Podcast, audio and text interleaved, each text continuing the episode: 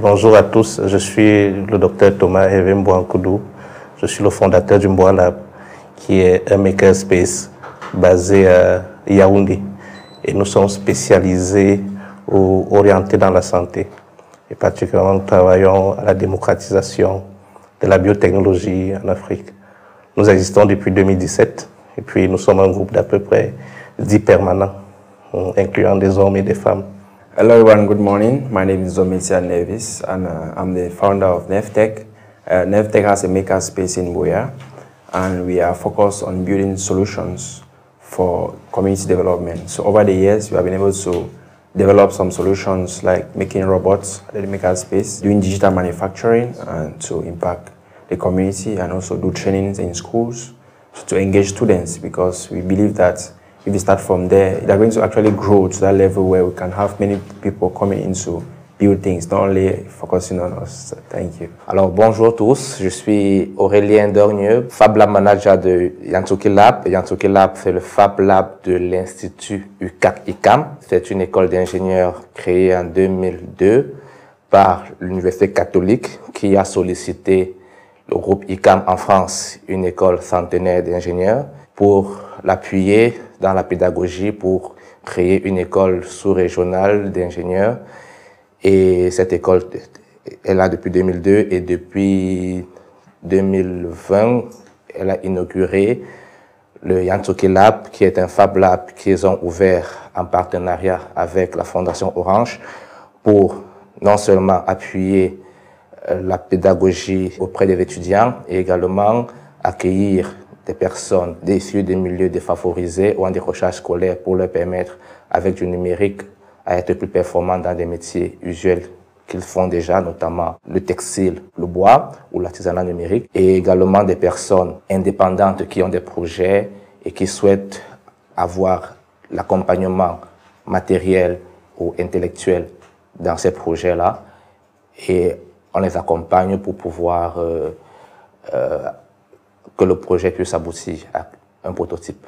Good morning, everyone. I'm Tony Camden. I'm the head of the Makerspace at Active Spaces.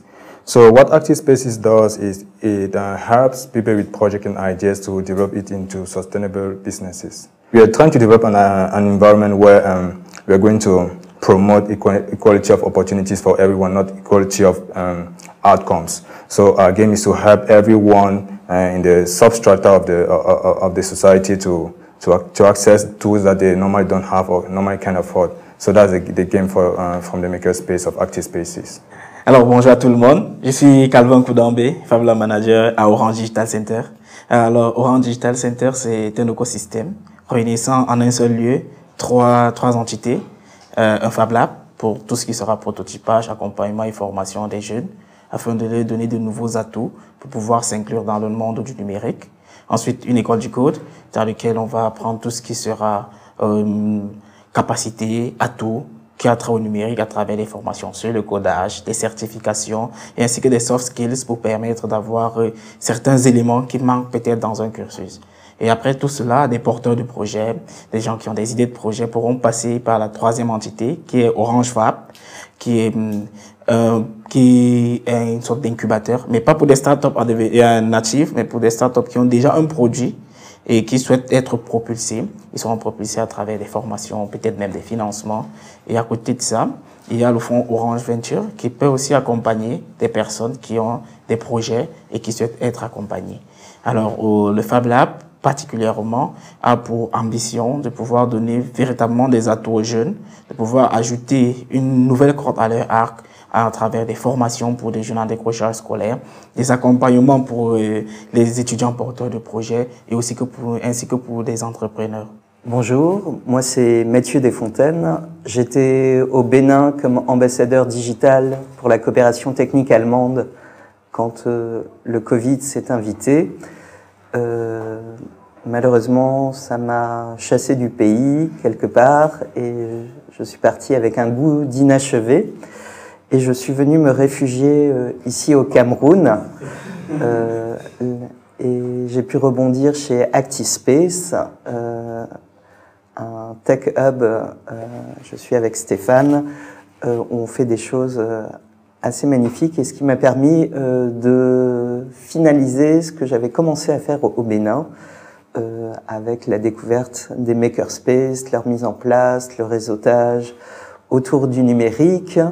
J'ai pu également finaliser mon gamificaton, un hackathon pour la mobilisation par le jeu euh, autour euh, de problématiques. Donc au Bénin, on avait transformé ça virtuellement pour lutter contre euh, le Covid, enfin pour sensibiliser les jeunes à travers le jeu. Et je suis content d'être arrivé ici au Cameroun où j'ai pu faire ça en présentiel sur une autre thématique, l'état civil. Mais c'est bien. Bonjour, moi c'est Mungeneli, euh, professeur de lycée technique euh, et co-founder du Mbois Lab. Au Mbois Lab, j'assure le volet sécurité alimentaire pour euh, permettre aux femmes communautaires d'être un peu plus autonomes. Et en plus, j'assure également l'éducation des enfants. J'ai, bon, on a mis sur pied, pas j'ai, une petite école qui permet aux enfants des environs de pouvoir s'éduquer, en tout cas pour les accompagner. D'accord, moi c'est David Gouré. Je suis directeur du centre de formation professionnelle des jeunes de Barré. C'est situé dans euh, l'arrondissement de Barré-Bakem, département du Mongo. Nous formons dans sept spécialités couture, euh, agro-pastorale, hôtellerie, restauration, maintenance informatique, secrétariat bureautique, euh, esthétique, cosmétique et coiffure professionnelle et métiers de beauté. Notre méthode pédagogique, c'est la pédagogie de l'alternance, c'est-à-dire euh, c'est un mode d'apprentissage qui se fait en des lieux et des temps différents. Pour être plus concret, c'est de faire avant de comprendre. C'est-à-dire, euh, chaque mois, sur les plans de formation, nous avons une compétence qu'on veut conférer aux apprenants. Ils commencent par faire deux semaines de stage chez un professionnel et ensuite ils reviennent au centre faire les deux autres semaines. Donc euh, c'est ainsi de suite durant la formation. Donc euh, pour résumer, c'est ça la pédagogie d'alternance. Euh, maintenant, pour revenir un peu avec ce qui nous réunit ici, dans le cadre du processus de la décentralisation, la nouvelle loi des CTD qui confère un certain nombre de compétences à la mairie euh, plus précisément en termes de formation professionnelle et d'insertion socio-professionnelle. Nous avons initié une convention de collaboration avec la mairie de Barré euh, dans le cadre de, de, la formation professionnelle et de l'insertion socio-professionnelle après les, les, apprenants que nous formons. Euh, et c'est dans cette initiative-là que nous sommes en train de réfléchir avec la mairie sur comment créer un makerspace à Barré qui va permettre de vraiment, euh, au-delà de ce que j'ai découvert aussi ici, à travers ActiveSpace, euh, ODC, le Douala et puis les autres acteurs que j'ai aussi découverts hier, euh, innover et rendre un peu plus concret. C'est pour ça que je voulais revenir sur ce que euh, Calvin disait tantôt. Euh, la couturière qui est passée au métier de numérique. artisanat numérique. En fait, euh, dans ce makerspace, il y a déjà ça que nous envisageons. Par exemple, en couture, on était déjà en train d'envisager comment passer de la, de, de, de, la couture traditionnelle que tout le monde connaît. On va dans un atelier, on court un vêtement, ainsi de suite. On va aller un peu plus loin, c'est-à-dire pour modéliser même le, je dis quoi, le modèle, effectuer la coupe à travers euh, l'artisanat numérique. Ou bien les produits numériques. Exactement, il y a ça développer même aussi ce côté de broderie numérique parce que euh, en consommant le marché, euh, l'offre est grande, euh, la demande pardon, elle est grande, mais l'offre il n'y a qu'un seul sérigraphe qui le fait. Du coup, parfois pour aller un peu très vite, les gens préfèrent rapidement venir sur, sur Douala, c'est trois heures de route, on te fait ça rapidement et le soir tu es rentré et puis tu peux livrer ou bien remettre à, à participer à l'activité que tu veux faire.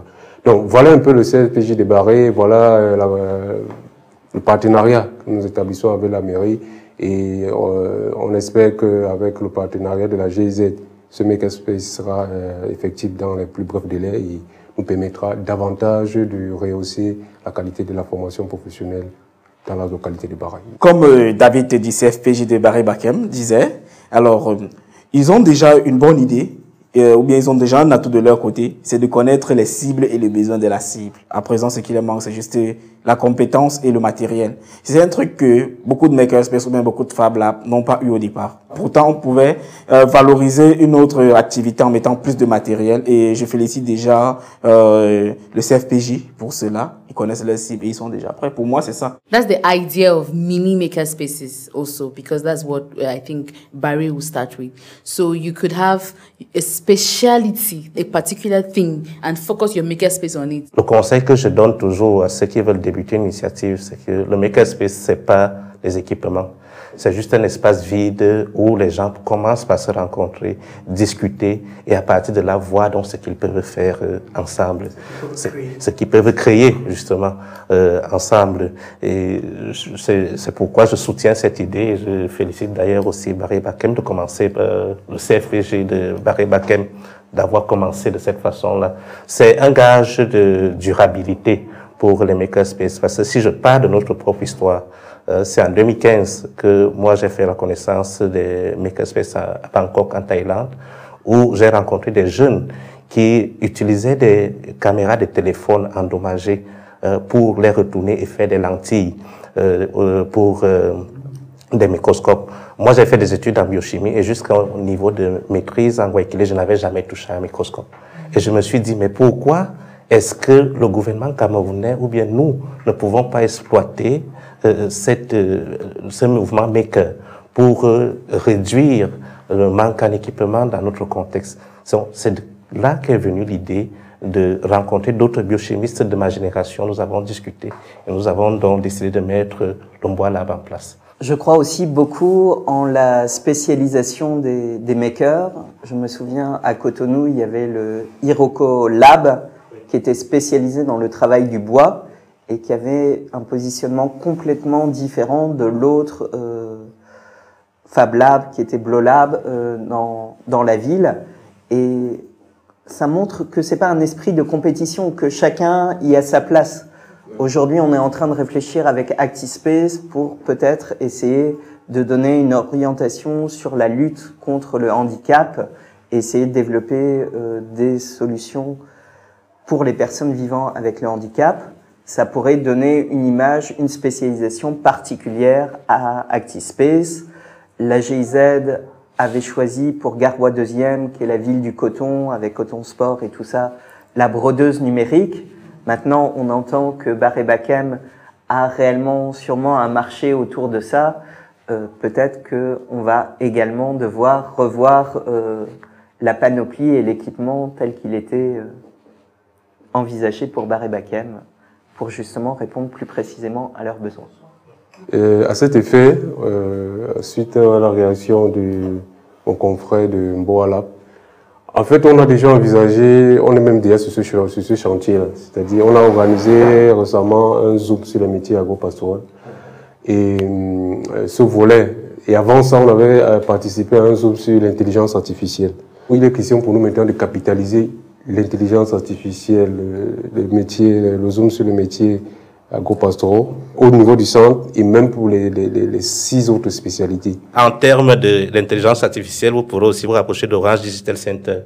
J'en profite pour ajouter euh, qu'au niveau d'ActiSpace, euh, on abrite euh, une communauté qui est la Société pour le développement de l'intelligence artificielle en Afrique et plus particulièrement au Cameroun. Euh, c'est notamment le docteur Israël euh, Tankam euh, qui est venu à plusieurs reprises ici à Douala sensibiliser et vulgariser tous ces mots qui peuvent paraître assez étranges et peut-être pas très accessibles pour le grand public. Et finalement, on nous a montré que on peut avoir des applications très concrètes dans notre quotidien. Donc là aussi, il y a des personnes ressources qui interviennent au niveau d'ActiveSpace et qui seraient peut-être à même de, de compléter l'expertise recherchée euh, par la commune de Baré-Bakem. Et je pense que ces initiatives doivent être reprises de temps en temps afin de pouvoir écorcher chaque partie de cela. Euh, face à la pandémie Covid, euh, qui a bouleversé tous nos plans de formation et nous a certes obligés à revoir un peu notre, nos canaux de formation. très rapidement, déjà, hum, nous avons mis en place ce qui n'existait pas déjà, un groupe WhatsApp, déjà pour l'équipe pédagogique. Ensuite, un groupe WhatsApp avec les apprenants. Et à travers ça, on pouvait euh, communiquer, passer des informations. Ensuite, euh, nous avons aussi développé euh, ce qui était un peu très difficile. La, hiérarchie a acheté un modem qui nous a permis d'avoir du Wi-Fi assez, assez régulièrement, assez de manière permanente au niveau des services et a octroyé les crédits de communication à l'équipe pédagogique. Ça fait que, euh, au-delà de ce groupe WhatsApp, nous avons aussi euh, développé un peu euh, les mails, qui étaient un peu aussi très lents. C'était que des personnes qui étaient surtout les moniteurs de SB et le, secrétariat bureautique et maintenance informatique qui étaient plus ou moins outillés.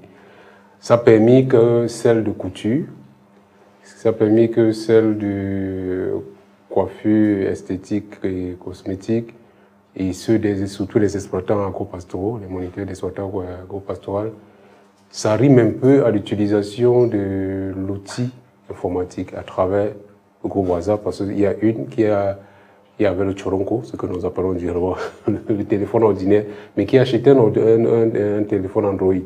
Parce que euh, à chaque fois on passait l'information, elle, il fallait l'appeler ou l'envoyer un SMS. Du coup, dans la, mouvance, quand les autres se retrouvaient avec le, téléphone Android, le mois qui suivait, elle a acheté un téléphone Android. Ça, ça a été pour moi quelque chose d'assez significatif pour nous. Mais ce qui était aussi un peu plus important, c'est que même au niveau des apprenants, on en a eu qui en ont acheté. Parce que dans la mouvance où les, autres qui leur passaient l'information qu'on diffusait à travers le groupe WhatsApp du centre, ici, à un moment, ils se sont dit, bon, tant mieux, moi-même, j'ai mon téléphone, et puis depuis chez moi, je peux recevoir l'information et partager, réagir, euh, ainsi de suite. Donc ça, ça nous a permis de gérer un peu la période de Covid. On a continué à travailler en passant les informations, en diffusant les, cours, en, donnant des exercices aux apprenants, ceux qui pouvaient réagir, ainsi de suite. Et pour ceux qui n'avaient pas, qui n'étaient pas encore, qui n'avaient pas de téléphone Android à cette période-là, on puisqu'il suffisait de respecter un peu la distanciation euh, entre les personnes et puis le nombre de, personnes par regroupement. Donc, pour ceux-là, on les invitait à, venir au centre pour essayer de corriger les exercices, ainsi de suite. Donc voilà comment, hum, sur le plan, je vais justement arrêter sur le plan numérique, hein, nous avons pu gérer la période de Covid. Maintenant, après, le post-Covid, c'est que ça, euh, on a capitalisé un peu ça. C'est-à-dire, est-ce qu'on a vraiment utilisé WhatsApp pour communiquer, pour enseigner, pour former? Oui. On a formalisé donc maintenant ces différents canaux, WhatsApp et les, mails qu'on s'envoyait entre l'équipe pédagogique et la hiérarchie, pour euh, déjà arrimer tout le personnel à l'utilisation de l'outil informatique et ensuite, maintenant, pour euh, euh, ne plus se cacher derrière cette face-là où, comme je ne suis pas en présentiel, d'accord, je ne peux pas faire cours, ou bien comme je ne suis pas en présentiel parce que je suis malade, je ne peux pas donner un exercice, comme je suis en présentiel, je ne suis pas dans la ville, je ne peux pas envoyer mon épreuve pour, que ça, puisse passer. Donc, ces deux petits canaux-là, le groupe WhatsApp du centre, du CLPJ de Barré, et les, mails euh, de, de, chaque euh, membre du personnel nous a donc permis maintenant de, de ne plus euh, fonctionner purement en présentiel. Comme je l'ai dit, un des résultats, par exemple, que j'ai cité ici, c'est que il y a une monitrice et quelques apprenants qui ont acheté des téléphones Android. Ça, c'est pour rester à la une de l'information qui est diffusée. Et sur le plan pédagogique, ça nous a permis de ne pas arrêter la formation. Parce que, comme je dis, on a continué à envoyer des cours, on a continué à envoyer des épreuves. Et maintenant, après la, période de Covid, ce que nous avons capitalisé, c'est que euh, avant on fonctionnait avec un système beaucoup plus en présentiel. C'est-à-dire, si j'ai programmé une évaluation et que je tombe malade, l'évaluation ne passe pas. à travers le groupe WhatsApp ou bien par mail, il peut nous envoyer l'épreuve qui a été et un autre moniteur ou bien un responsable s'occupe de faire passer l'évaluation. Donc voilà un peu euh, comment est-ce que nous avons capitalisé ça. Maintenant, les perspectives, c'est euh, rendre ça un peu plus euh, mettre un intranet au niveau du, centre, euh, développer même des intranets dans chaque département, c'est-à-dire les filières souvent constituées en termes de département. Du coup, les apprenants peuvent communiquer avec leurs délégués de leur filière, les délégués des niveaux de leur filière, le responsable pédagogique de leur filière et puis euh, l'animateur pédagogique du centre et ensuite le, directeur du centre et ensuite euh, euh, l'organisation promotrice du centre qui est l'association pour le développement de la femme et de l'enfant, l'abrégé Defelati. À la suite du CFPJ de, de Barré Bakem, je dois signaler que nous avons subi la crise Covid-19 de plein fouet parce que le Mbois Lab existait bien avant le,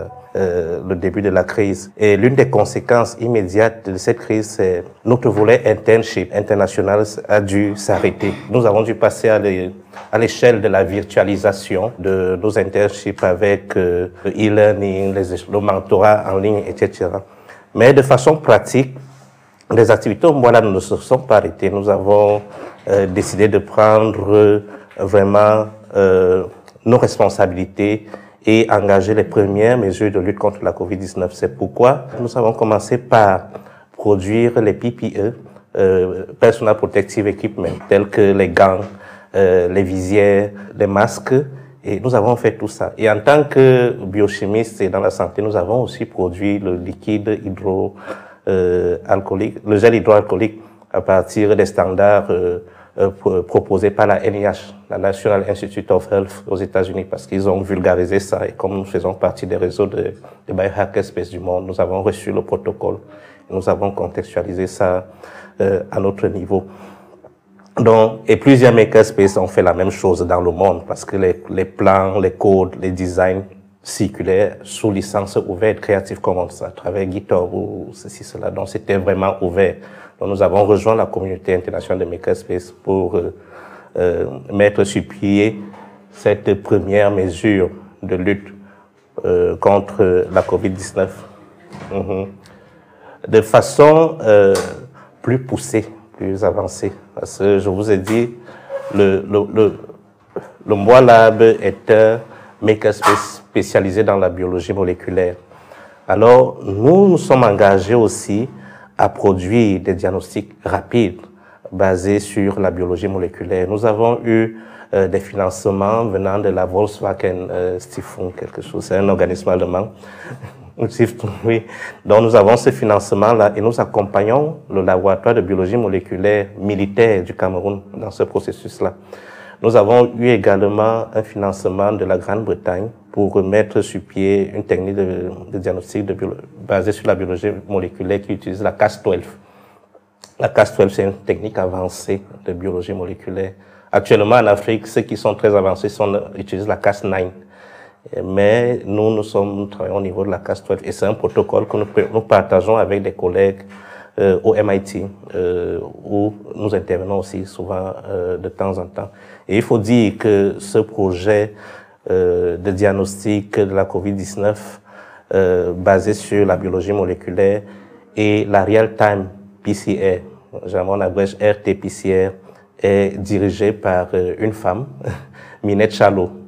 Euh, qui est la responsable de ce projet de développement de diagnostic de biologie moléculaire. La digitalisation est importante à plusieurs niveaux. L'échange d'informations, la fluidification de l'échange de l'information est quelque chose de bien. Une fois que le protocole est établi, par exemple au Cameroun, et que nous sommes dans une plateforme, je peux le diffuser partout dans le monde. Je peux partager le design, par exemple, du, du distributeur automatique de gel.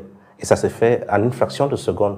Donc, les makers et la digitalisation, ce sont les deux faces d'une même pièce de monnaie, en fait. Parce que nous travaillons en tant que communauté à mutualiser les expériences. Ce qui fait que sans Internet comme support de communication, on ne saurait facilement pas ce que l'autre fait, ActiveSpace fait, ou bien euh, Orange Digital Center fait. Donc c'est pourquoi il est important pour eux de digitaliser ce qu'ils font et de partager l'information. Je pense que cette valeur fondamentale qui est au cœur euh, des Fab Labs et des Makerspace, à savoir l'esprit collaboratif, a véritablement boosté euh, la dispersion et la dissémination euh, des bonnes idées.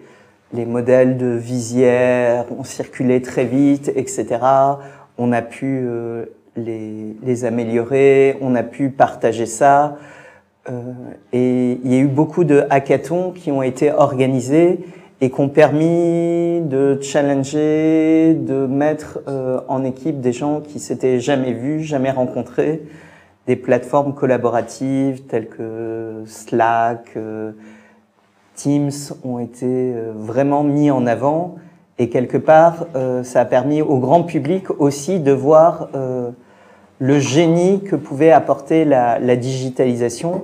Et je pense que la réactivité euh, face à cette pandémie euh, n'aurait jamais été aussi forte euh, si on n'était pas déjà dans cette ère Internet, si on n'avait pas déjà cette culture du partage et de l'entraide sur les modèles et autres. L'une des choses qu'il faut souligner ici, c'est que c'est une erreur en fait pour certains makerspaces de s'être focalisés seulement sur la COVID-19. Euh, parce que la COVID-19 nous a prouvé, elle va passer et les makerspaces survivront. On peut mettre son makerspace au service de la recherche de solutions Covid, etc. Mais euh, faire exclusivement ça, ça serait quelque part dangereux. Il faut aussi, si on veut préparer un monde après Covid, euh, continuer aussi ce qu'on avait l'habitude de faire. Certes, on a des technologies, on a des machines, on a des instruments qu'on peut mettre ponctuellement au service euh, de la lutte contre cette pandémie, euh, mais il ne faut pas en faire une fixation non plus. Que la Covid-19 ici est venue un peu booster nos moyens de recherche-développement. Donc, ce qui fait que les protocoles que nous avons développés pour diagnostiquer la COVID-19, liés à la RT-PCR, la Real-Time PCR par exemple, sont applicables à un large spectre de maladies dont notamment les neglected euh, tropical diseases. C'est juste pour dire que la COVID-19 a eu un impact négatif, mais positif aussi au niveau des makerspaces. C'est venu booster euh, la recherche. Alors, pour aller dans la, la suite de Thomas de Bonalab et Mathieu d'Active Species, euh, la COVID a révélé quelque chose de très intéressant dans nos communautés. L'esprit de partage, qui est l'esprit principal même des Fab Labs et des Makerspaces, n'était pas vraiment quelque chose d'acquis alors, ah, chacun pensait que ok, je peux faire ma chose, je reste chez moi avec. Mais lorsque les gars ont compris que en fait, il faut une communauté pour développer une action, ils ont commencé à adhérer. Beaucoup te demandent si je viens avec mon projet au Fab Lab, après quelqu'un me vole ça. Lab est même prêt à t'accompagner plutôt à l'OAPI, aller déposer un brevet sur ton invention pour la conserver, la faire évoluer, que de te la piquer. Je suis fier de cela parce que ça a permis aux gens de comprendre que quelqu'un peut être en Europe, proposer un modèle de visière et toi au Cameroun, tu l'imprimes, et tu partages. Ça veut dire que la technologie en gagne et l'Afrique va évoluer, particulièrement le, le Cameroun. De l'intervention de Calvin d'Orange euh, Digital Center, il expliquait justement le processus de matérialisation et dématérialisation qui est très présent dans le monde des makers. C'est-à-dire, vous pouvez avoir un objet et vous décidez de le dématérialiser en faisant par exemple un scanner 3D euh, et mettre le, le, le, code ou bien le design à la disposition de toute la communauté. Quelqu'un d'autre, par exemple à Garoua, à Baribakem ou bien au Burkina Faso ou au Bénin peut décider aussi de réimprimer. Ce qu'il faut préciser, c'est que ça se, ça se fait sur euh, forme de licence libre, Creative Commons, c'est-à-dire mon œuvre, personnellement, je ne garde aucun, aucun droit dessus. Je te donne tous les droits qu'il faut, le droit de partage, de modification bon, tu peux faire de ça tout ce que tu voudras. Et l'avantage avec euh, ce, type de partage-là, c'est que ça fait évoluer le prototype. C'est un prototype parce qu'on sait tous que les humains n'ont pas le même style de faciès, le même style de crâne. Si on avait fait un modèle, par exemple, pour les Asiatiques qui sont en majorité petits détails, tu viens en Afrique, tu te rends compte que ça ne va pas, tu appliques une modification pour que ça aille aux Africains. C'est un des avantages de cela aussi, de pouvoir partager ce qu'on a. Ça permet d'évoluer et d'avoir des modifications constructives. À la suite de Calvin qui a évoqué la question de propriété intellectuelle qui semble être un frein pour certains, certains makers, et justement, j'explique je, souvent à, aux adhérents de, du Yantoki Lab, je prends l'exemple souvent de Arduino, la carte Arduino qui est très connue par les makers, qui est en fait une carte open source, c'est-à-dire que les plans existent, tout le monde peut la refaire, mais en même temps, l'entreprise Arduino, c'est une entreprise qui vend ces cartes-là et qui a un chiffre d'affaires intéressant. Il part du principe que même quand tu sais comment faire, tout le monde ne pourra pas faire parce qu'il n'a pas forcément envie de le faire, parce qu'il n'a pas forcément le temps de le faire, n'a pas forcément les moyens de le faire.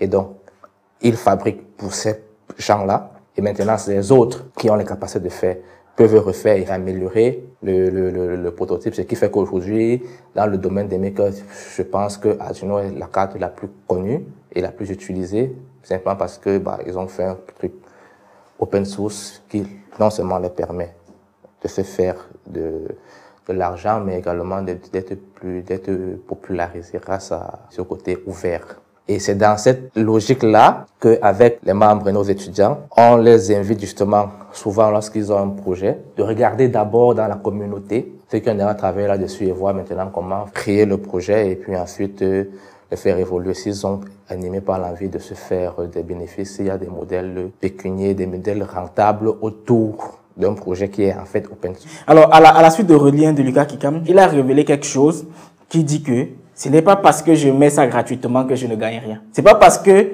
Arduino est open source, modifiable, Creative Commons, que ça ne paye pas. Arduino paye. Les, créateurs d'Arduino gagnent de l'argent. On encourage dans le partage parce que à travers ce partage-là, tu peux aussi gagner de l'argent. L'exemple d'Arduino que Aurélien vient de prendre. Je souhaite juste euh, signaler que dans le contexte de la COVID-19, il y a eu un plaidoyer pour que toutes les recherches où tous les designs faits autour de la COVID-19 soient libérés sous licence Creative Commons automatiquement. C'est pourquoi vous remarquerez que la plupart des articles et la plupart des, des codes, à 80%, sont open access, en open access. Donc c'est un pledge qui a été fait à travers le monde. Tous les chercheurs se sont associés. Tout contenu scientifique autour de la COVID-19 soit uh, disponible sur uh, open source. I think that the COVID-19 came as some as a surprise to almost everyone around the world. So it was an opportunity for everyone to be involved, for us to share, because if you design something and someone somewhere in maybe let's say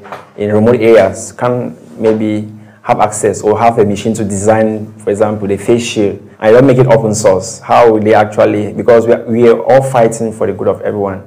So I think that uh, we it's something that we shouldn't just have said, no, it's just it's my design, it's my thing. You're going to steal it. No, the COVID nineteen, we're developing solutions to help everyone. So I think that open that's why there's open source, so that we can make it available to people who may not be able to design, who don't have the skills. I, I may I may not have the skills, but if I see the design, I can actually maybe get a printer to print it out and share in the community. So during the COVID-19, it, uh, it was actually difficult because it's something that uh, I personally or our team has never experienced. So we had to leverage on online sites, like for example, we have online learning sites and sites I can actually use to communicate, like you have Google Meet, you have Zoom, because our activities are centered around trainings in schools and in rural communities. At times we go to some remote villages to actually engage uh, kids, students, who don't have access to materials. Things like drones, uh, computers, and maybe like Arduino programming. So we go there, show them these things for them to even see because they only hear of it, they only hear of it on paper or they hear of it on radio or TVs. But it was still difficult because people who were in remote areas could not have access to, to maybe devices, internet. We were able to develop the, a, a hand washing machine uh, so that it can it dispenses soap and water to, for you to wash your hands.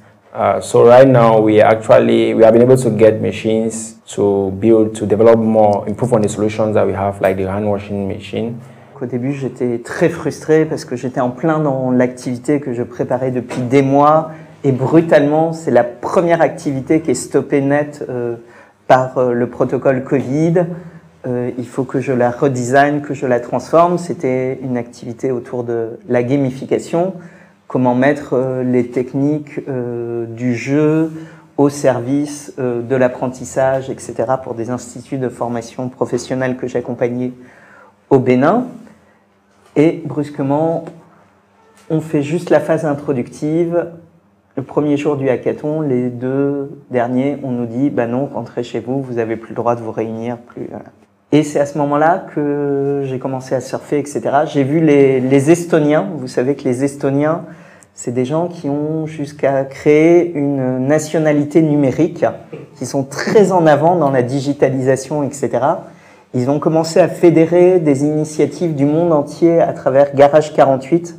Je ne sais pas si vous-même vous aviez euh, participé à cette initiative euh, à ce moment, au début de la crise, où ils ont commencé à recenser toutes les initiatives qui étaient menées à travers le monde. Ils ont fait une carte euh, impressionnante des différents hackathons, etc. Et je me suis inséré dans cet élan. Alors qu'on fermait les frontières, brutalement, c'était comme si euh, l'espace collaboratif était encore plus ouvert que jamais. On se retrouvait à travailler avec euh, des Allemands, des Estoniens, des gens des pays de l'Est. J'ai trouvé un Gabonais que j'ai associé à mes étudiants euh, du Bénin et aussi d'autres anciennes connaissances du Cameroun.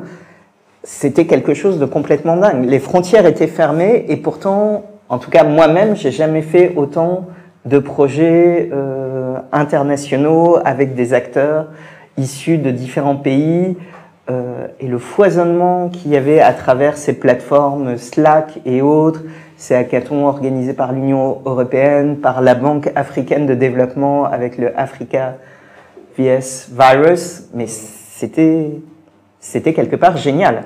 Le monde était fermé, mais le monde digital, le monde des makers, le monde des hackathons, lui, explosait et s'ouvrait comme jamais euh, il ne l'avait fait euh, précédemment. Il y a un ensemble de, choses qui avaient été initiées et qui ont été accélérées grâce au Covid, notamment le télétravail, la téléévaluation des apprenants. Donc, euh, c'est un module qui avait déjà commencé où on peut, les enseignants mettre les cours en ligne pour euh, les étudiants et les évaluations également, composent en, ligne et puis la correction est faite euh, automatiquement autant que c'est possible. Et donc quand le Covid est arrivé, même le concours d'entrée à l'école qui n'était pas prévu dans ces délais-là, on a dû accélérer pour faire en sorte que même le concours se fasse de cette manière. On a commencé à imprimer des masques et il y a des entreprises qui des de faire une offre proposition. Malheureusement, la plupart, euh, ça n'a pas abouti puisque J'en préférais plus les choses conventionnelles. Et puisqu'au début du Covid, il y avait beaucoup d'informations de, de, qui circulaient, voilà, tel type de masque n'est pas adapté, tel type de masque n'est pas homologué, etc., etc. Donc du coup, quand tu arrives avec ton nouveau, ton nouveau masque que tu, as imprimé et tout et tout, on va chercher les, critères. Est-ce que c'est le FFP2 Est-ce que c'est... Bref, autant de choses qu'il faut que... Voilà, mais on travaille quand même pour essayer de de, combler cette, cette, cette demande-là. Et je me souviens qu'il y a une entreprise qui a voulu avoir euh, 400, 500 masques. Et bah, faute d'équipe, puisque on, le Covid nous a surpris, même la matière première, c'était pour faire la partie euh, transparente. Là. Ce que ça nous a appris bien que c'est venu consolider, c'est justement cette manière de partager euh, les travaux et s'appuyer sur les travaux des autres pour avancer, comme je disais tantôt. Et comme nous avons deux gros challenges que nous essayons de relever pour faire vivre le lieu, première, c'est le fait qu'on est un peu reculé de la ville, l'accès est compliqué, contrairement à, par exemple, au DC qui est en plein centre-ville. Et deuxième problème, c'est la limite que les étudiants ou les membres, les makers se mettent parfois dans leur esprit. Il y a une citation de Walter Disney que j'aime beaucoup, qui est « Si tu peux le rêver, tu peux le faire ». Et on essaie d'inculquer ça à nos makers, aux étudiants, leur dire rêvez, rêvez. Sachez que si vous rêvez que votre projet est assez clair dans votre tête, vous devez pouvoir le réaliser. Et dans cette optique-là, justement, on a réalisé des trucs et on vise faire des choses et ensuite faire une sorte de tutoriel vidéo disponible sur les plateformes digitales, Facebook, euh, YouTube, etc., euh, Facebook, YouTube, pour apprendre aux gens à refaire, à le faire eux-mêmes et ensuite lancer les challenges autour. C'est dans cette optique qu'on a par exemple actuellement travaillé sur un vélo classique qu'on a transformé en électrique, qui fonctionne bien. On a aujourd'hui, on a déjà dépassé là-bas de 35 km d'autonomie. Et maintenant, on travaille sur un mini-kart, un go-kart. Et l'idée, c'est de fabriquer cette voiture-là, ensuite faire un tutoriel pour expliquer aux gens comment le faire, et après lancer un challenge comme national, et comme je fais avec beaucoup de makers ici, je, j'en profite pour vous parler de ce projet-là, parce que le mois venu, on aura besoin de votre collaboration, d'accompagner certaines équipes pour que, bah, on lance un challenge, chacun fabrique sa voiture euh, en s'inspirant du tutoriel, mais pas que, et tout ce qu'il pourra trouver dans la communauté. Et après, on fait une course où le meilleur, le meilleur va gagner et puis éventuellement gagner une récompense. I have a, a different journey. So um, before the crisis, I wasn't here, and during the crisis, most of the part of the crisis, I wasn't here in Douala. I wasn't the maker space for active spaces. So uh, I was still a student, um, a research student, working on uh, building a gas analyzer. I was working on that idea and the COVID came and we thought in our lab, how could we use this uh, principle to detect COVID-19? So we started working on uh, using light to detect COVID-19. That's because we, we knew that the COVID was a virus, and if it's a virus, it's supposed to vibrate. That's it vibrates. So we, we thought like that, and we started searching for um, the parameters on, from the, the, the COVID uh, virus that we could use to identify the gas.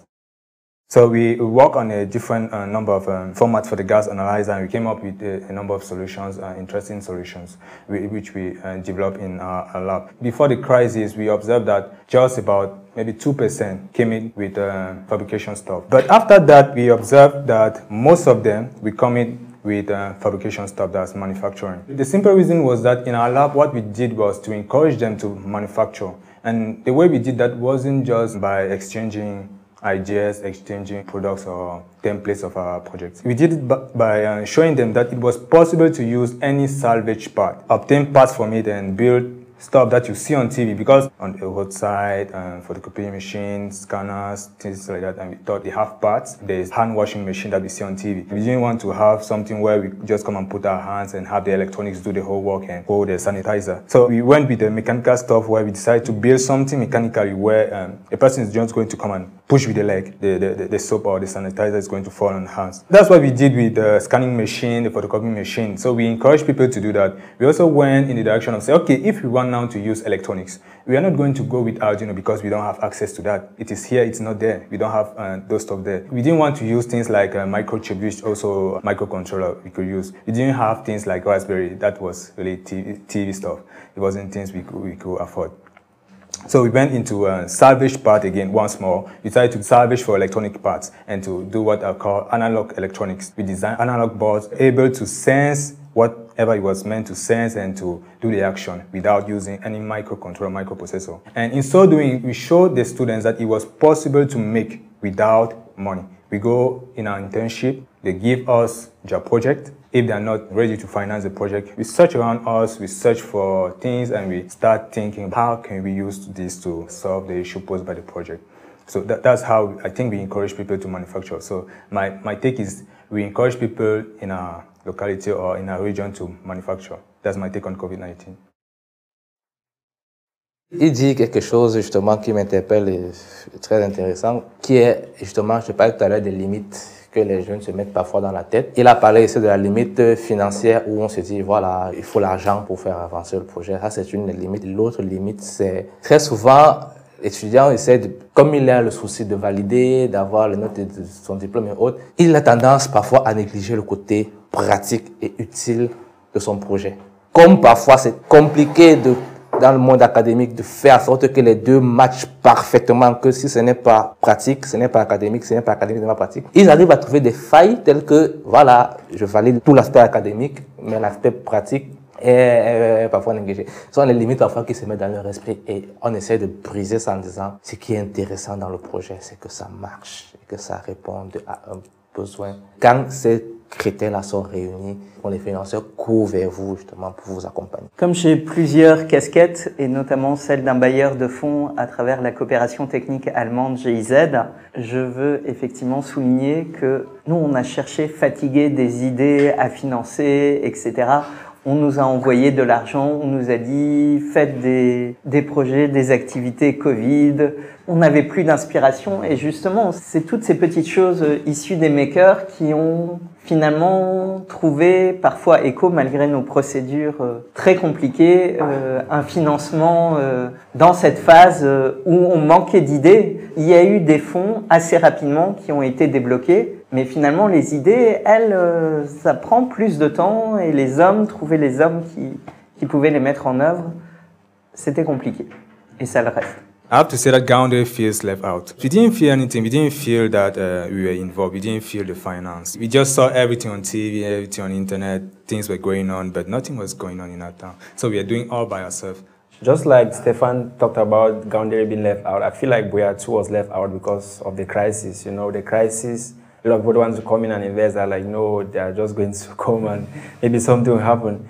But I, I, was particularly touched with the story that he shared, and I feel like I was waiting for this moment to talk about my story because, uh, you know, last year during the COVID 19 period, uh, I was just starting off with a lot of things, and it was really difficult financially. And I, like I mentioned during my intervention some minutes ago, uh, we didn't really have uh, machines to manufacture something like the face shield using 3D printers I had to critically analyze to say, but how can I be a 3D printer? Should I just keep waiting for people to give me 3D printers or have money before I buy them? I started doing research on how I could build a 3D printer. So I started getting to computer repair shops to beg them to give me scrap materials from all photocopiers, printers, scanners, just like Stefan mentioned. From 2018 to 2020, I began putting these materials together. The little allowances that I had, maybe 15,000 francs a month, I'll sacrifice like 10,000 just to see I can buy maybe an electronic like an Arduino board, some particular cables that can be used.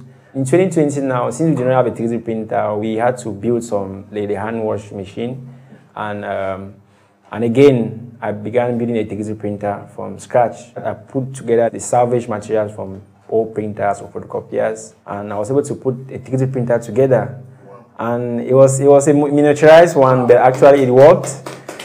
And Interestingly, I presented, when, when I launched the national competition with the best IC innovation in Cameroon, and I registered an over 400 applications. I was selected among the 15 to present that project. And when there and I presented and I met the first winner received the presidential award. So uh, finally, from scratch, having no materials to building something that a presidential award nationwide. And that's a story that I can always say every time to encourage someone out there who feels that you must not have money to start. Just start from somewhere. Once you can be able to create value out of nothing, uh, definitely financial support is going to come in and everything that you need to start will come in. And right now, we have done a design of a full working 3D printer that can go to the market directly. And very soon it's going to be launched. Thank you. Moi-même, j'ai été rapatrié en Europe euh, dans les tout débuts parce qu'on nous prédisait la fin du monde. En plus, l'Afrique n'avait pas les capacités médicales, on allait tous mourir. Euh, donc, on nous a mis du jour au lendemain dans un avion, mais c'était assez, assez rude et assez difficile d'ailleurs. Et après, je me suis retrouvé euh, à la campagne chez mes parents. Et derrière mon ordinateur, en fait, personne ne savait que j'avais quitté l'Afrique et que j'opérais euh, depuis l'Europe et que je continuais à mener mes groupes, à faire avancer les projets, à développer les idées, les, les formations Scratch, etc. C'est ça qui était fascinant. Je, je, vais rebondir sur deux choses intéressantes que Stéphane a mentionnées. Déjà, euh, la fabrication locale les, questions de financement aussi. Mais j'aimerais attirer l'attention pour nous, Makerspace. Une fois qu'on parle déjà d'argent, il y a compétition. Et je connais, j'en connais vraiment un bon rayon. Et puis ça se termine toujours par euh, une compétition déloyale. À ce niveau-là, l'idée d'argent, c'est un accessoire par rapport à l'idée de maker. On doit rester dans la logique de faire pour le bien commun. La base du bien commun, de se faire pour le bien commun, c'est le DIY, un peu ce qu'il a fait. Pour moi, la question de financement devrait être accessoire. Cependant, le rôle que les organismes comme le GIZ peuvent faire, c'est de fédérer de telles initiatives et permettre à ce que nous, Makerspace, puissions travailler de façon collaborative. Un cas très simple, je vous ai parlé de notre riposte au niveau du Mbois contre la COVID-19. Mais la plupart de nos équipements physiques étaient découpés au niveau le Ongola Fab Lab, qui est un Fab Lab d'Orange parce qu'ils ont déjà ces équipements-là. Ça ne vaut pas la peine que nous, on en achète puisqu'ils les ont à côté. Donc, de façon collaborative, j'envoie tout simplement mes designs, imprimez-moi tel fichier. Et, ça. et les coûts sont moindres, je paye juste le matériel. Donc, on devrait multiplier des labs euh, ou bien des makerspaces équipés comme ça dans les grandes villes et permettre aux makerspaces euh, satellites d'aller euh, travailler à ce niveau-là. On pourrait donc avoir plus de spécialisation. Et je tiens également à rappeler que le local distributed manufacturing est l'élément clé dans la quatrième révolution industrielle. Parce nous sommes en plein dans la quatrième révolution industrielle et les smart technologies, tout ce que nous faisons, porte vraiment, nous sommes l'élément clé. Et cela a même été rappelé dans le contexte de la COVID-19 où on a fait appel la distribution locale. Parce que nous, par exemple, on a été très impliqués dans l'élaboration des diagnostics parce que il fallait développer localement des diagnostics pour répondre à ces problèmes-là. Donc, c'est un appel au GIZ et vraiment de voir comment est-ce que on peut fédérer. Parce que tel que nous travaillons dans les makerspaces, c'est de prototyper. Nous prototypons, mais quand il faut aller à grande échelle, par exemple, il faut envoyer nos prototypes et designs en Chine pour qu'ils soient multipliés à grande échelle et qu'ils reviennent au Cameroun pour qu'on les distribue même sur le plan national. Si un seul instant, que ce soit le GIZ, l'AFD, décidait de créer une usine locale qui nous permettrait de produire à grande échelle sans avoir à balancer nos designs de gauche à droite et le temps que ça vaut, ça serait d'une grande aide. Et je sais que vous avez les moyens pour ça. Euh, à la suite du Aurélien Dornier de Lucas Kikam et de Thomas de Lab, euh, je voulais juste euh, souligner les collaborations qu'il y a eu. Déjà, lorsque le Covid arrive, c'est à cette période-là que le Fab Lab d'Orange Digital Center est en train d'être implémenté. Alors, on se demande, qu'est-ce qu'on peut faire rapidement pour riposter contre la Covid? On va faire des productions avec notre découpe laser, qui pour le moment dans les Fab Labs est la plus puissante et la plus grande. Notre découpe laser descend en Angola Fab Lab, et c'est à ce niveau-là que toutes les visières qui ont été distribuées par le groupe Orange ont été produites. Elles ont été produites par la machine que nous utilisons aujourd'hui au Vaury Lab, sur l'accord de notre directeur qui a dit, OK, déposez à Angola Fab Lab. Et ils ont déjà les moyens, ils ont déjà l'espace, nous, nous sommes en train d'installer. Ça va permettre d'agir directement. Et c'est comme ça que notre machine a permis de produire presque toutes les visières qu'Orange a eu à distribuer, que ce soit pour ses employés, que ce soit pour euh, offrir, ça a été produit comme ça. C'est pour montrer l'exemple de partenariat et d'échange qu'il y a déjà. Cet esprit de partage, comme je disais tout à l'heure, je veux qu'il soit ancré entre nous. À réduire l'expansion de la COVID-19, il y a un jeune homme qui a travaillé sur un robot désinfectant, nettoyeur, euh, et qui pensait plus à la médecine.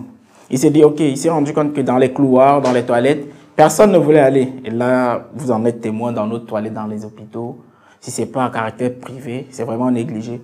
Il a dit, si on mettait une machine qui permettait juste à chaque moment, chaque soir, on le libère, il pas pomper du gel, euh, des gaz désinfectants là-bas. Ça allait aussi lutter contre la Covid. On a commencé à travailler dans ce, dans ce sens-là. Ensuite, euh, un autre projet toujours, qui est plutôt à caractère inclusif, c'était de, de, de, proposer un gantelet intelligent qui allait permettre à des personnes qui ont des difficultés d'expression de pouvoir communiquer avec les autres, par exemple les sourds ou bien les personnes malentendantes. Mais avec Covid, on dit, OK, vous ne devez pas vous rencontrer. Tu fais comment pour échanger avec lui Alors on se disait, si en faisant ce geste-là, ça pouvait être traduit en un son ou en un texte, que toi tu peux écouter de l'autre côté, alors on peut échanger, même si c'est virtuellement. Tous ces projets ont commencé à être élaborés. Des premiers prototypes sont sortis. Et Thomas l'a si bien précisé, on a un problème. Et le problème, il est bien profond, c'est la production. On va faire des prototypes très bien, mais avec du matériel fait maison. Au final, lorsque tu vas vouloir dire, OK, je veux maintenant montrer ça au grand public, tu te retrouves avec un objet grossier, il te faut automatiquement partager avec la Chine. On va te dire, d'accord, la Chine s'est fermée pour six mois. Qu'est-ce que tu fais? C'est un, problème, Thomas l'a relevé et je pense que c'est un truc sur lequel euh, nous pouvons s'attaquer. Nous sommes déjà un réseau. On peut dire, OK, moi je propose de voir avec mon groupe ou bien mon lab comment acheter cette machine. L'autre dit, celle-ci complète celle-là, moi je propose de la voir. Et ensemble, on peut, si on ne peut pas prendre une machine à un seul lab, chacun prend une composante de la machine et ensemble, on peut donc collaborer dans ce sens-là. Le problème de financement et disponibilité des équipements pour fabriquer, c'est effectivement une problématique à laquelle on est souvent on a été confronté au Yantoki Lab, même avant même que le Yantoki Lab soit ouvert et inauguré, cette problématique-là et également avec nos, nos, nos étudiants. On encourage de plus en plus à aller vers l'entrepreneuriat, c'est-à-dire pouvoir créer la richesse. Et pour les projets, un accent également est mis sur le côté rentable du projet. Quand on reçoit par exemple les jeunes en décrochage scolaire ou utiliser des milieux défavorisés à qui on apprend le numérique, rythme numérique, la CNC pour le travail du bois, on insiste sur le fait que bah, à la fin de tout ça, il faut qu'ils essayent de réfléchir à un projet d'auto-emploi ou à la fin, avec cette nouvelle compétence qu'elles ont acquise, elles puissent directement s'auto-employer, pas nécessairement aller avec un papier, cogner à la porte de l'entreprise, dire je sais faire ça. Parce qu'on essaye toujours dans ce qu'on fait de prier par l'exemple, c'est-à-dire faire d'abord et montrer aux autres que voilà comment le chemin que vous pouvez suivre. On a commencé par fabriquer une fraiseuse CNC et elle utilise exclusivement cette machine-là qu'on a fabriquée pour fabriquer ses, ses, produits. Et aujourd'hui, elle a un chiffre d'affaires, du moins, qui fait vivre ses employés. Comme disait Thomas, quand il faut aller chercher les financements, très souvent, on commence à entrer dans le subjectif. Les règles qui font à trois de financement ici et là ne sont pas toujours très transparentes quand on a affaire à cette... Mais je pense que le GIZ n'a pas déjà de problème. Mais quand on a affaire à certains types d'organisations, c'est pas toujours très, très objectif. Donc, que ce ne soit pas un fonds ou un objectif, pour quelqu'un qui vient dans un maker te dit, OK, je vais venir ici, développer mon projet parce que je sais que demain, il y a telle personne qui va me donner le financement. Et souvent, les gens prennent ce financement-là et ils ne font même pas le projet pour lequel ils ont été financés. Donc, vraiment que ça vient la démarche où tu sais que de manière autonome, tu peux développer ton projet et aller jusqu'au bout.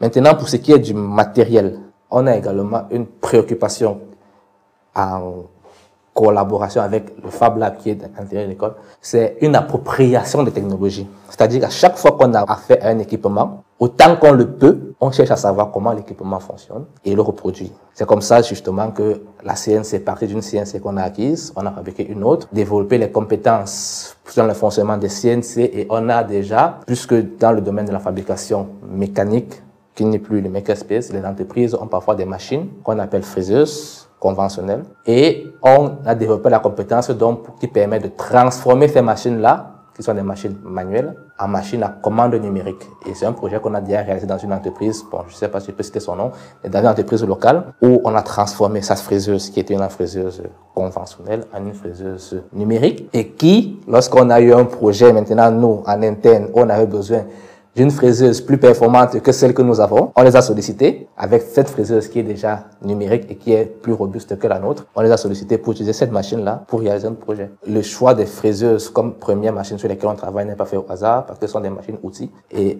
on nous apprenait que les machines outils sont les mères des machines, c'est-à-dire les machines qui fabriquent des machines.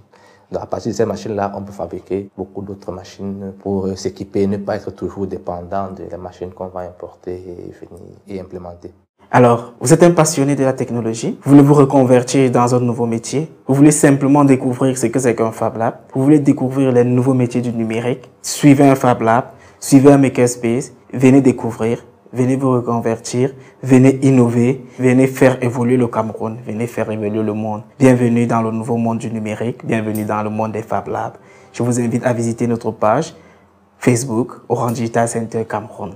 Suite à la crise de la COVID-19, tout le monde entier a été impacté de tous les côtés du monde. Les Fab Labs ont agi en créant des prototypes de gel hydroalcoolique, en produisant des masques de protection et en aidant dans le prototypage des machines qui vont aider à la lutte contre ce virus. Vous voulez aider à faire évoluer ce métier. Vous voulez aussi savoir comment aider les autres lorsqu'il y aura une nouvelle pandémie ou bien comment fait disparaître celle en cours. Nous vous invitons à venir dans, dans nos différents Fab Labs. N'hésitez pas et vous ne serez pas déçus. La crise Covid est venu et a changé, bousculé nos habitudes. Aujourd'hui, on doit aller de l'avant. Nous avons un continent, nous avons un pays à construire. Et une des choses que le Covid nous a montré, c'est que la technologie est omniprésente dans les solutions qu'il faut apporter. On parle beaucoup trop de politique dans notre pays, mais on s'est rendu compte que aucune des politiques ne peut faire sans s'appuyer sur la technique et la technologie. Et jeunes, vous devez avoir à l'esprit construire et vous appuyer sur compétences, ceux qui en ont les capacités techniques que vous aurez reçues aussi bien à l'école, dans la société. Et les Fab Labs, les Makerspace sont là pour vous accompagner et vous aider à développer et faire exploser votre potentiel, votre génie, votre ingéniosité. Je reprends pour moi une citation que j'aime beaucoup qui est de Walter Disney, fondateur de Studio Disney. Tu peux le rêver, tu peux le faire. Rêver. The global health crisis, the COVID-19, came in so hard and changed the way we lived, changed the way we, we do things. And now the makerspaces have come in from different areas in, in Cameroon, to be specific. And I just want to invite you all young makers, innovators out there to keep thinking big, to keep looking for solutions to combat this, this crisis so that we can all live together happily again. Digitalization has come in so well to help us, and with these makerspaces, it has given us an opportunity to be able to create things like face shield, face masks, and so on. So thank you. Come in so big, and let's do this together. Le Covid-19 est venu démontrer l'importance et la puissance du numérique. Et au niveau du Cameroun, l'Ombois a été l'un des acteurs majeurs dans la lutte contre le Covid-19, tant sur le plan de la production d'équipements de protection personnelle que sur euh, les recherches de nouveaux diagnostics rapides. Alors, nul n'est sans ignorer que pour que cela puisse avoir un impact à long terme, nous avons besoin du soutien des politiques et des bailleurs de fonds. Alors, je lance ici un appel officiel tant aux bailleurs de fonds qu'aux politique euh, camerounais de soutenir le mouvement Maker au Cameroun afin que les innovations qui naissent dans les makerspaces puissent être utilisées à grande échelle. Et pourquoi pas euh, s'étendre sur euh, toute l'Afrique. Nous avons besoin de votre soutien politique, nous avons besoin de votre reconnaissance et beaucoup plus aussi, nous avons besoin d'espace d'expression, c'est-à-dire permettre que les makerspaces s'expriment en dehors des sphères de pouvoir, permettre à la société civile de s'exprimer en dehors du système très hiérarchisé afin que le génie puisse émerger. Et quand nous parlons de génie ici, c'est des innovations pensées par des Africains, par des Camerounais et pour les Africains et pour les Camerounais. Janvier 2020, je présente un plan d'action pour essayer de faire des formations et de démocratiser des plateformes collaboratives telles que Microsoft Teams au sein de la coopération technique allemande au Bénin on nous dit non, on n'a pas le temps, on voit pas l'intérêt, c'est pas la priorité, etc. Mars arrive, là c'est la catastrophe, le Covid nous surprend. Et brusquement, on envoie tout le monde à la maison, etc. Comment on fait pour continuer de travailler? Et là, on nous rappelle et on doit organiser en catastrophe ces formations qu'on nous avait refusé de mettre en œuvre au mois de janvier, donc deux mois avant. Et finalement, aujourd'hui, c'est intégré pleinement dans les processus métiers, dans les habitudes de travail.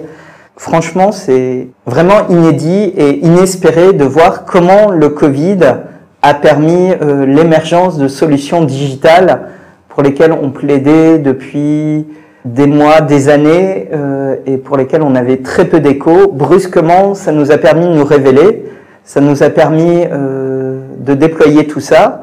Alors maintenant, certes, on a ces solutions digitales, mais il ne faut pas oublier non plus le présentiel, ces rencontres qui nous ont inspirés, qui nous ont permis justement d'entrer dans ces communautés de makers. Il faut qu'il y ait cette chaleur pour continuer à animer les réseaux et j'espère qu'on va continuer à faire avancer le mouvement maker avec tout ça. Le centre de formation professionnelle des jeunes de Barré forme la communauté euh, les jeunes, euh, les professionnels qui nécessitent un renforcement de capacité à apprendre un métier.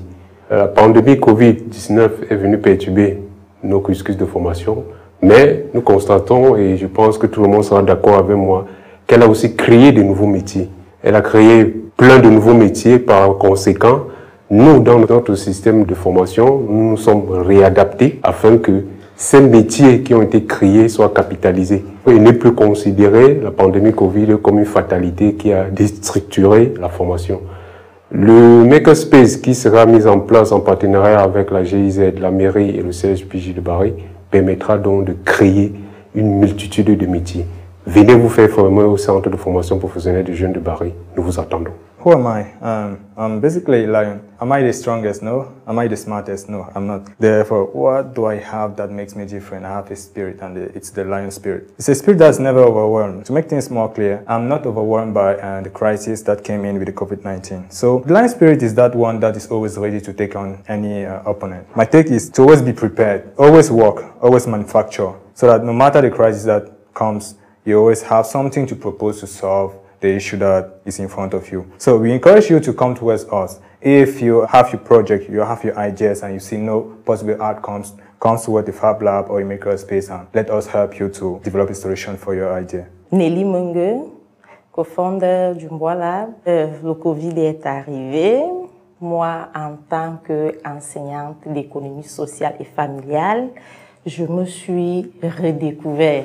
Je me suis demandé quel pouvait être mon apport par rapport à l'arrivée de la pandémie. Oui, je suis allée sur le net, j'ai cherché des modèles de masques que j'ai eu à réaliser. Euh, j'ai présenté dans différents groupes. Il y a un groupe, euh, c'est virtuel, il y a un groupe qui m'a proposé un autre modèle que j'ai réussi à, à, réaliser. Vraiment, pour moi, ça a été fabuleux parce que je ne connaissais pas cette approche de moi. Je, me disais, je ne pouvais pas. Et comme Aurélien l'a dit, quand on a un rêve, il faut le faire. Bon, par la suite, je suis vraiment partie hors de mon cadre. J'ai appris à faire des, des gels hygro. On se rencontrait la plupart des temps pour faire des petites formations, pour permettre aux femmes de pouvoir se développer. J'ai également participé à des formations en ligne qui m'ont permis de faire des tapis, des, des paillassons, quoi. Donc, euh, en quelque sorte, euh, la pandémie Covid, elle n'est pas que négative. Elle est, pour moi, elle est également positive parce que grâce à elle, j'ai appris et après, je pourrais transmettre de nouveau ce que j'ai appris à travers d'autres groupes. Donc, à travers les makerspaces, on peut aller au-delà des frontières. On peut tout faire, on peut tout avoir. Le Covid étant là, la digitalisation étant là, brisons les barrières, partageons, restons ensemble et puis avançons.